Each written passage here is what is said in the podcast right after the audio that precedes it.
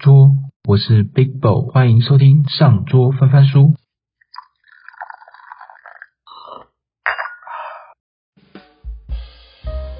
在今天呢，要开始聊我们今天话题呢，我就直接带入。今天主要是要聊创新这个话题，但是在开始之前呢，我在录录制这一集之前，我跟我一位长辈在聊到关于传承的这个议题，那也有关于他接下来呢要承接一家嗯，算是在台湾行之有年的中小企业。那要接下这样的公司呢，他一开始会有这个公司既有的可能传统或者是制度跟他们的现况。那在接下来之前呢，他会导入自己的人力跟资源去做磨练、学习跟承接，这样子在之后整个承接过来呢，才可以有比较完整的定位跟接下来的工作的发展。那有别以往，我对于创新这个议题，总觉得好像要做一个比较全面性、不同的改变、改革。那也因为这样的一位长辈的观念，也让我意识到一个重要的观点，就是在创新之前，其实都要有个基础啊，不是说直接从无到有。比如说特斯拉的电动车。由车体，我们就可以很明显看到，它就是一个车子的形状，它并不是整个完全从无到有。它的概念呢是把能源的方式更改为电力，而不是燃油。所以它的创新并不是说真的就全面性的推翻去做改变。那很多时候，不管是我们在工作上、事业上、生活上啊，都一样。很多时候。我们在做创新，在做一些革新的时候，也要考虑到合理性跟现阶段的可行性。那今天主要呢是要分享分享一本呢我在脸书上认识的一位连友，那他也是中国惠普前总裁、德州仪器前亚洲区的总裁，还有红海集团前副总裁以及富士康前执行长。当我这样介绍的时候，大家应该都嗯。蛮清楚，我在说的是我们陈天仲陈老师。那最近呢，他又有一部新作，叫做《创新有理》，由商周出版。那当我在当我在阅读他的新作的时候呢，其实我蛮惭愧的，对于内容新颖的角度，跟作者对于整个世界，关于作者对于创新的观点，他是用全面性。的方式去解读，那有上面也有一些对我们台湾的民众来讲是有很多是很新的资讯。那我会有这样的感觉呢，其实是因为我们现在台湾的媒体报道很多都是一些呃带有情绪、带有颜色的。那对于国际上、对于整个产业上的关心就没有那么直接了。那所以说我在。拜读这一本《创新有理》，由陈天仲陈老师所写的时候，除了呢是累积自己的知识以外，然后开拓自己的视野以外，我觉得也是呃另外一方得到新的资讯的方式，实在是很推荐大家来阅读。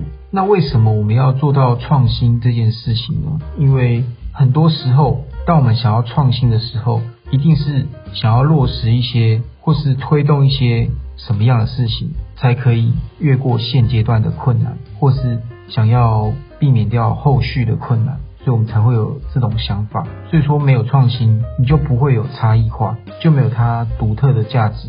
那很有可能呢，以事业来讲，它可能在市场上就会越显没有竞争力。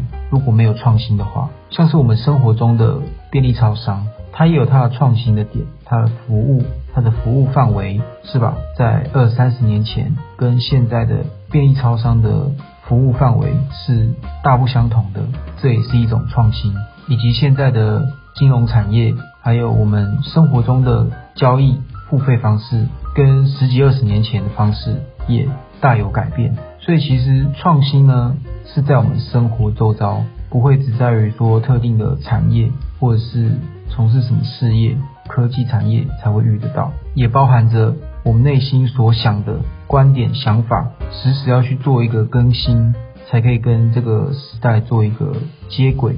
那陈天仲陈老师呢，他这本著作就是比较有提到，从餐饮业、服务业、传统产业的积极创新的可能机会。那也重新呢审视一些方面，比如说宗教、政治、民主，甚至我们的人生，用不同的角度去找寻这个创新的机会。所以说创新啊，除了是这样以外，也不局限于哪个年龄层，因为陈老师的年纪也不比现阶段正在听 podcast 的你我都还来得轻。当然，或许也不一定这样说，因为或许有些听众现在的年纪，或许跟 Big Bo 有些差异，有一些落差。但这些都不是重点，创新真的不在于年纪，或是在于你待的哪一个产业。那主要就是想告诉大家，如果在现在的社会无法创新的企业跟人生观，就容易被淘汰，就容易人与人之间也会有一些不能接受，进而产生一些摩擦。而创新当中有很多的成分，也包含要。学习如何接受，因为在创新的当下，在创新的过程都是一种转变，都是一种修正。就像刚刚前面所提到的，创新是要有基础，那以既有了基础去做改变，去做修正，发展到后面呢，一整个就是创新。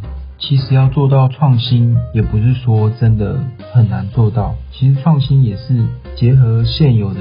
跟东西去做一个组合，比如说 Metaverse 就是现在人称为元宇宙，是一个结合虚拟和实体世界的创新科技。而这样的创新科技呢，就增加了很多的创业的机会。此外，还可以打破性别、种族、阶级、民族、国家等等的界限，让全世界都更加民主化、自由化，也让科技更融入生活。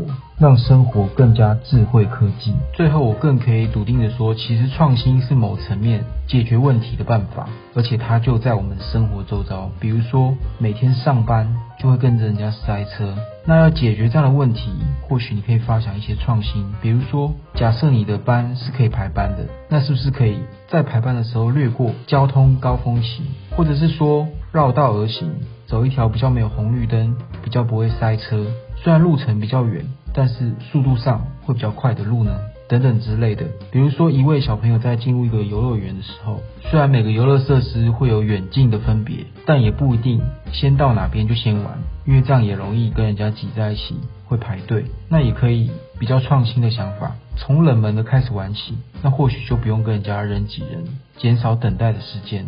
在生活当中，有很多时候就会遇到生活上的。